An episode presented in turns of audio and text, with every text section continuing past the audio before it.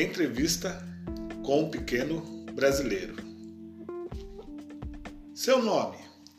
Cláudio. Cláudio de quê? Não sei. Sabe o seu sobrenome? Não estou registrado. Onde você mora? Na Bahia. Em Salvador? Não, Jacobina. O que você veio fazer em São Paulo? Foi Deus que mandou. Deus? Por quê? Porque senão eu morria lá. Morria por quê? Porque lá não tem nada. Mas Jacobina, dizem, ser uma boa cidade. Mas eu moro bem para lá da cidade, no meio do mato. E seu pai? Tá aí, trabalhando de predeiro. E sua mãe? A mãe ficou trabalhando na enxada.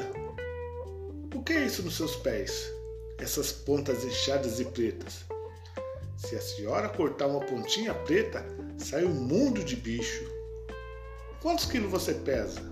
Onze. Como você sabe? A Beth pesou eu. Claudinho, você tem a barriga muito grande. A gente fica até impressionada. O doutor que a senhora mandou, eu disse, tá cheio de bicho aí dentro. Por que seu pai não te leva no médico lá na Bahia? Ele não tem dinheiro. Por que você, quando sobe a escada, chora? Porque eu não aguento as pernas, fico morto de cansaço. Por que você é tão branco assim, quase esverdeado? É anemia, né não? Não, dona, é farta de comida.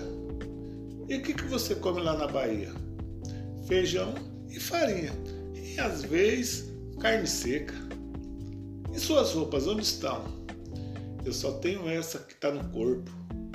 Cadê o sapato? A mãe não comprou. E as meias? Que é isso? Eu não sei o que é meia. Por, por que você gritou quando dei banho de chuveiro? Eu nunca vi chuveiro. Por que você não senta na bacia da privada para fazer xixi? Porque eu não sabia. Lá na Bahia a gente só vai no mato.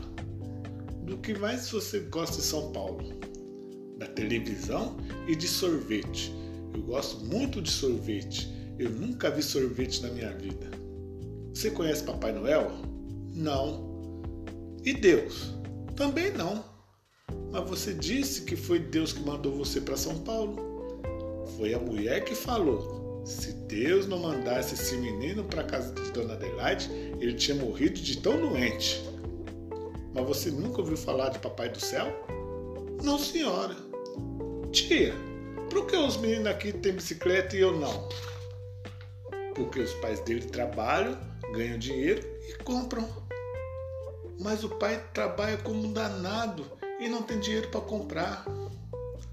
Sabe, Claudinho, você é um menino muito inteligente. Acho que se alguém o ajudasse, você seria um menino prodígio. Que é isso? É que se aprende tudo o que lhe ensina.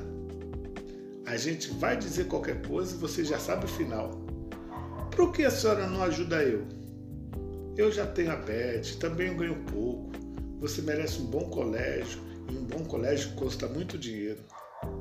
Então quem pode me ajudar? Eu não quero voltar para Bahia.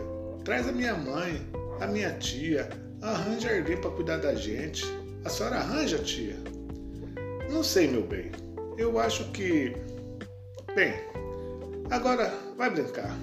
Eu vou pensar o que farei com você. Trecho tirado do livro Podridão, de Adelaide Carraro.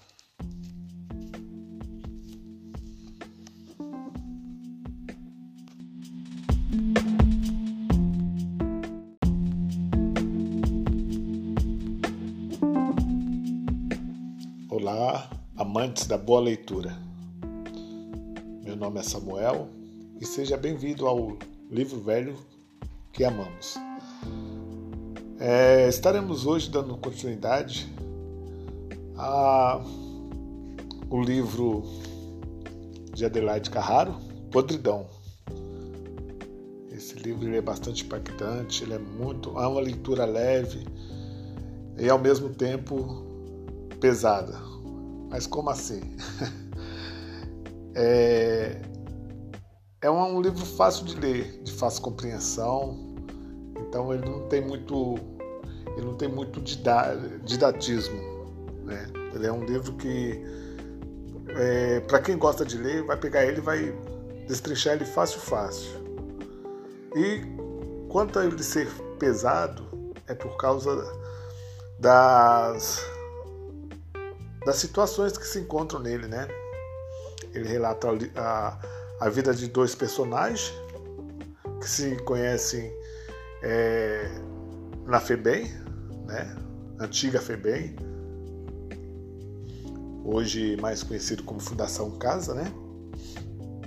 E esse livro ele relata a trajetória desses dois amigos, desde a FEBEM até nos seus últimos dias de vida, né?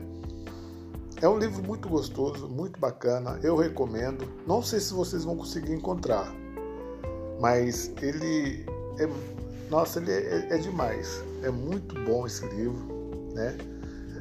A Adelaide Carraro, ela, ela já tem uma, um segmento de, de, de, de escritura ela os livros dela são mais ou menos baseados, quase todos eles são baseados nesse sentido, né? De relatos sociais. Nesse podridão você vai encontrar situações aqui revoltantes, situações que você olha assim muitas vezes, que olha assim fala, ah, antigamente não existia isso. Mas quando a gente olha esse livro, a gente lê esse livro, vê que existe coisas que, é, independente de quem esteja no poder, a forma de lidar com o, o pobre é a mesma. Muda-se o governo, muda-se o poder, mas o tratamento com a classe mais baixa sempre será o mesmo. Eu recomendo e nós estaremos aqui fazendo um, uma avaliação né, sobre esse livro. Eu espero que você continue com a gente aqui no Livro Velhos que Amamos. Um abraço e até breve.